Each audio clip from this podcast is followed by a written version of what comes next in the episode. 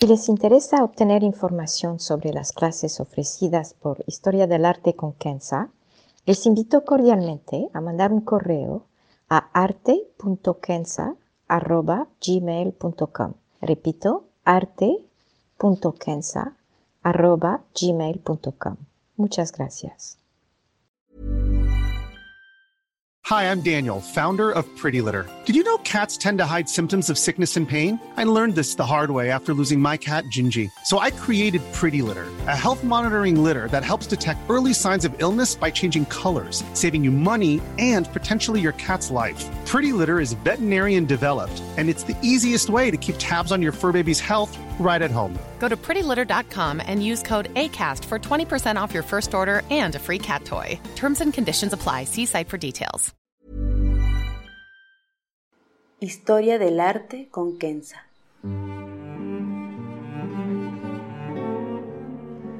Una serie sobre el arte a través de la historia y las culturas. Se presentarán obras que trascienden el tiempo por su belleza y por lo que nos cuenta. Obras que encienden el asombro. Buenos días. Hace poco di una clase sobre el arte zen y aquí quiero compartirles algo de lo cual hablamos. Se trata de acercarnos a un símbolo importante del arte zen y del pensamiento zen en general, y este símbolo es el enso.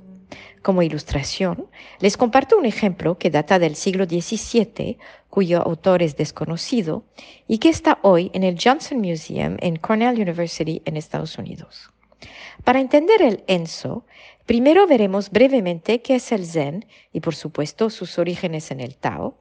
Después Trataremos de entender el enso, este círculo, viendo primero las características de la caligrafía y del arte del pincel y de la tinta, y después cómo entonces se expresa el arte en el contexto zen. El zen. En varios podcasts dedicados al zen, que pueden oír con mucho gusto, unas nociones del pensamiento zen y unos ejemplos de su expresión artística fueron presentados. Pero aquí quiero acercarme más a la parte espiritual, si quieren, y cómo se relaciona al Tao, y así tendrán el contexto adecuado para entender el Enso. El budismo, y para ser más precisa, el budismo mahayana, llega a Japón durante el siglo VI a través de la ruta de la seda, Acuérdense que Nara, una ciudad de unos 35 kilómetros al sur de Kioto, era la última parada en la ruta de la seda. Al mismo tiempo en China, es decir, durante los siglos 5-6, se funda lo que se llama el Chan. Es una corriente del budismo mahayana donde se integra unas ideas del Tao. Y regresaré a esto en unos momentos. El Chan fue inventado, y no creo que sea la palabra correcta, pero más bien fue pensado, si prefieren, por un señor llamado Bodhidharma, un ser en realidad semilegendario, que se dice era una persona alta, muy peluda y con ojos azules. Se cree que era de origen persa o quizás turca, es decir, de la región de Asia Central. Se inspiró del Tao para dar al budismo una orientación donde la meditación, o en sánscrito, adquirió un lugar privilegiado. Para su información, Bodhidharma fue el fundador de la famosa escuela de Kung Fu llamado Shaolin, que existe hasta hoy en China. La idea de Bodhidharma es que para despertarse hay que conocerse a sí mismo. Y dice, y cito, mira adentro de ti para encontrar la naturaleza del Buda. Y esta naturaleza del Buda es esta esencia de vida que permea todas las cosas, es la vida misma, su energía, es, en otras palabras, el Tao. Brevemente, el Tao no se puede definir. Como dice el Tao Te Ching, al darle un nombre ya no es el Tao. Al tratar de describirlo, el Tao ya no es el Tao. El Tao se podría traducir como camino o camino de la virtud el Tao se descubre a través de estas virtudes justamente en cómo se refleja una flor que se abre en la primavera, cómo se presenta el amor, un, sentimiento en nuestro corazón, una tristeza. Se ve en los árboles, se ve en una lágrima, se ve en todo lo que nos rodea. Y como dice el poeta japonés Ryokan, una grúa solitaria, sublime, atraviesa el cielo sin límites. En esta magnífica imagen, lo importante para entender el Tao es el hecho de que la grúa no deja huellas. Y repito la frase de Ryokan, una grúa solitaria, sublime, atraviesa el cielo sin límites. Si entienden o si están conscientes de, de esto, del hecho que no deja huellas, entenderán el Tao. El Tao entonces es lo que es y es también lo que no es.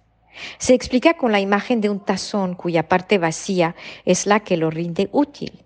Su parte física, la taza misma, es una, pero es la parte vacía en la cual se pone el agua. Sin el vacío, el tazón no sería de ninguna utilidad y no sería entonces un tazón. Así que Bodhidharma, al integrar la meditación, y rendirlo, rendirla más bien, la meditación, la parte central de la práctica budista, llama a la gente a meditar, a contemplar adentro de uno mismo, para conocerse y a la vez para conocer el mundo que lo rodea. Unos seis, siete siglos más tarde, es decir, en el siglo XIII, un maestro japonés llamado Dogen fue a estudiar a China, como lo hacían muchos maestros en aquel tiempo. Y al regresar creó la escuela Soto Zen, que es básicamente la versión japonesa de la enseñanza de Bodhidharma. Lo que decía Dogen, y aquí lo cito, estudiar el camino es estudiarse a uno mismo. Estudiarse a uno mismo es olvidarse de uno mismo. Olvidarse de uno mismo es estar iluminado por todas las cosas del universo. Las enseñanzas de Dogen, eh, la más importante, se puede resumir en, tres elementos. Uno, zazen. Dos, uji. Y tres, virtud. Uno, entonces, el zazen, que es la meditación al estilo zen, con una cierta postura y que incluye esta famosa meditación mirando a una pared. Dos, uji. Uji se podría traducir como la fluidez del todo. Y aquí tenemos la enseñanza Tao por excelencia. Y aquí también pueden empezar a entrever lo que el Enso podría simbolizar.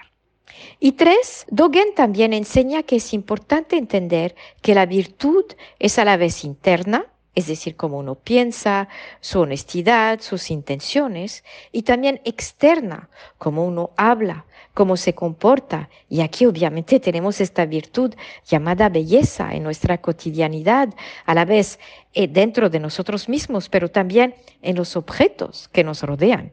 Y aquí tenemos justamente el arte. ¿Qué significa entonces todo eso para el arte? Para resumirlo, me gusta siempre decir en, las clases que el zen implica una mente sin desorden y implica rigor de comportamiento. Entonces el arte zen implica una estética sin desorden y el arte zen implica también un rigor en su práctica. Esto significa que el arte zen tiene unas características propias que son que orienta hacia la naturaleza de la mente, es decir, su vacuidad o shunyata. La mente en sí no tiene sustento, es producto de nosotros mismos. Como dice el Buda, lo que se piensa se vuelve uno. Y al meditar, uno se da cuenta que nos inventamos cuentos sin parar. ¿Qué haré mañana? ¿Qué tal si esto pasa? Estoy enojada por lo que pasó ayer, etcétera, etcétera, y nos olvidamos de vivir en el presente. El arte zen permite entonces la meditación plena y la contemplación. Nos debe llevar a este espacio, si quieren, donde, para parafrasear el Tao Te Ching, lo que es y lo que no es se juntan. Y uno de los ejemplos que usé en la clase de arte zen y que me parece la más apropiada es este espacio entre dos olas del mar. Hay lo que queda de la ola que pasó y a la vez está lo que se transformará o el potencial, si quieren, de la próxima ola. En este espacio también entre las olas lo podrían comparar a este espacio entre árboles o al cielo mismo con el potencial del todo, nubes, lluvia, truenos, y que al mismo tiempo es vacío. Y el arte zen se caracteriza por esta estética particular, que conocida como el wabi-sabi, que refleja este flujo, porque refleja la belleza transitoria del todo. El arte zen incluye muchas actividades como la caligrafía, los jardines, la cerámica, la ceremonia del té, las artes marciales como el judo o el aikido y tantos otros. Ahora, con todo eso en mente, y espero que he sido suficientemente clara, nos podemos acercar al Enso y podemos tratar de, de descifrarlo, pero, y esto es muy importante, cada uno de ustedes podrá sentir el Enso como quiere. Lo único que les voy a proporcionar aquí son algunas herramientas que podrán usar también para apreciar otras obras inspiradas del Zen. Y a la vez quizás apreciar el arte en general y por supuesto, si son pintores o fotógrafos o calígrafos o arquitectos, unos elementos que podrían ustedes integrar en su proceso de creación. El enso es un círculo que se hace con pincel y tinta. Es el producto de un trazo continuo, es decir, que no se levanta el pincel y no se hace correcciones. Es fluido, tal y como el Tao, tal y como la vida, tal y como su mano al dirigir el pincel. El enso es el tiempo y el espacio y más que esto. El enso refleja la enseñanza misma del Zen y aquí me permito citar a Shunryo Suzuki, el famoso maestro Zen del siglo XX.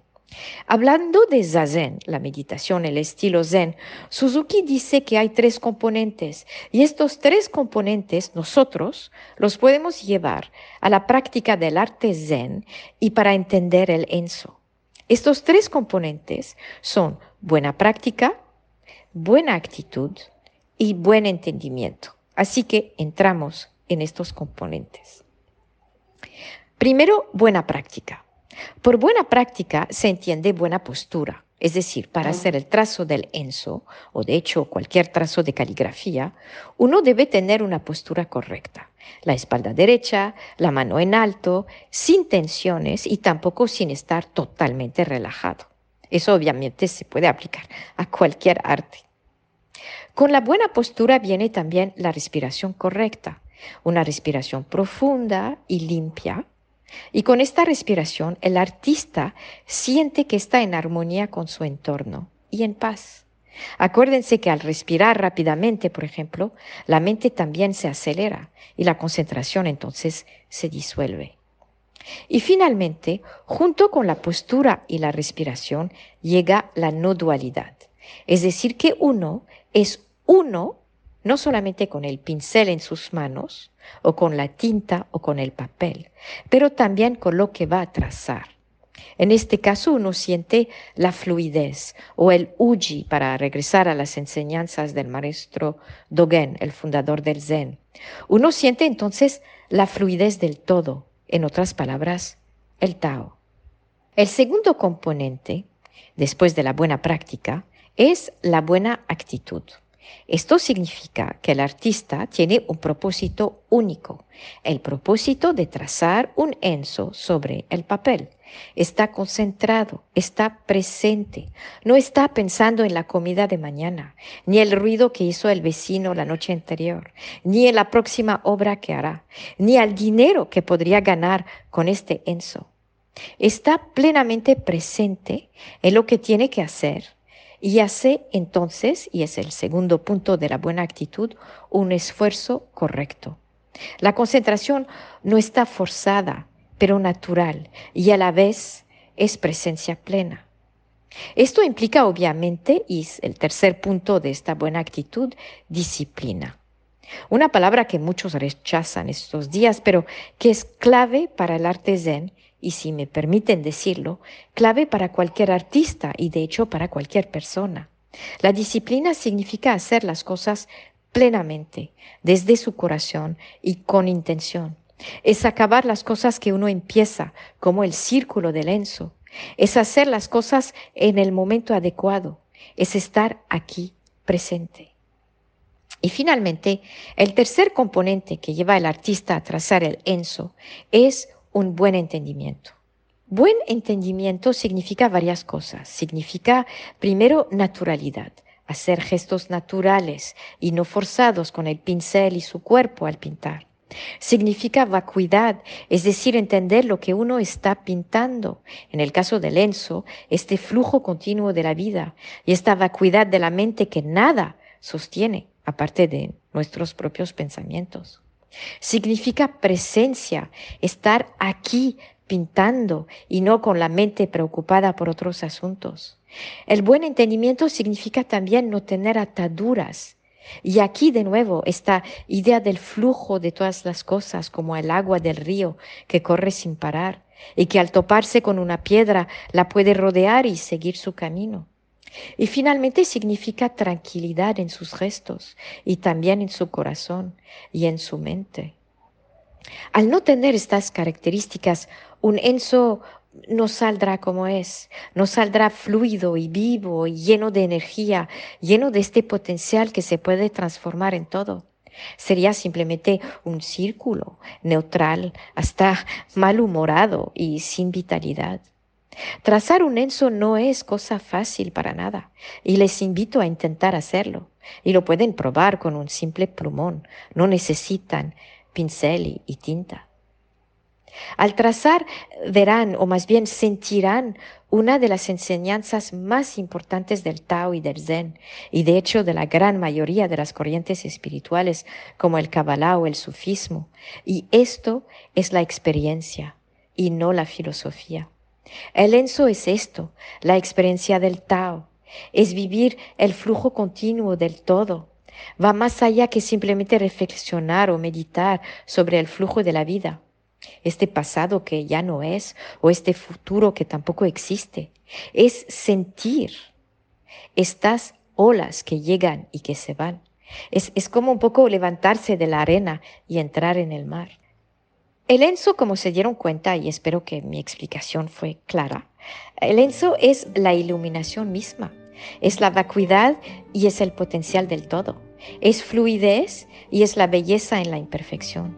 Para concluir, me gustaría compartirles otras líneas del poeta japonés Ryokan, líneas de uno de sus miles de poemas que escribió en chino, y aquí cito. Pienso en el pasado y me doy cuenta que se fue sin posibilidad de regreso. Trato de pensar en el presente, pero nunca se queda conmigo. El tiempo se desliza lentamente, dejando ninguna huella en su paso. Arigato gozaimasu. Muchas gracias.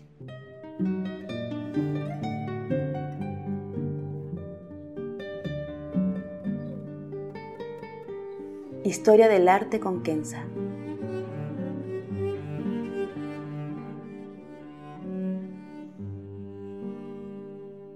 Para ver las obras que se presentan en este podcast y a la vez descubrir otras que podrían despertar su asombro, les invito a seguirnos a través de la cuenta Instagram Historia del Arte con Kenza.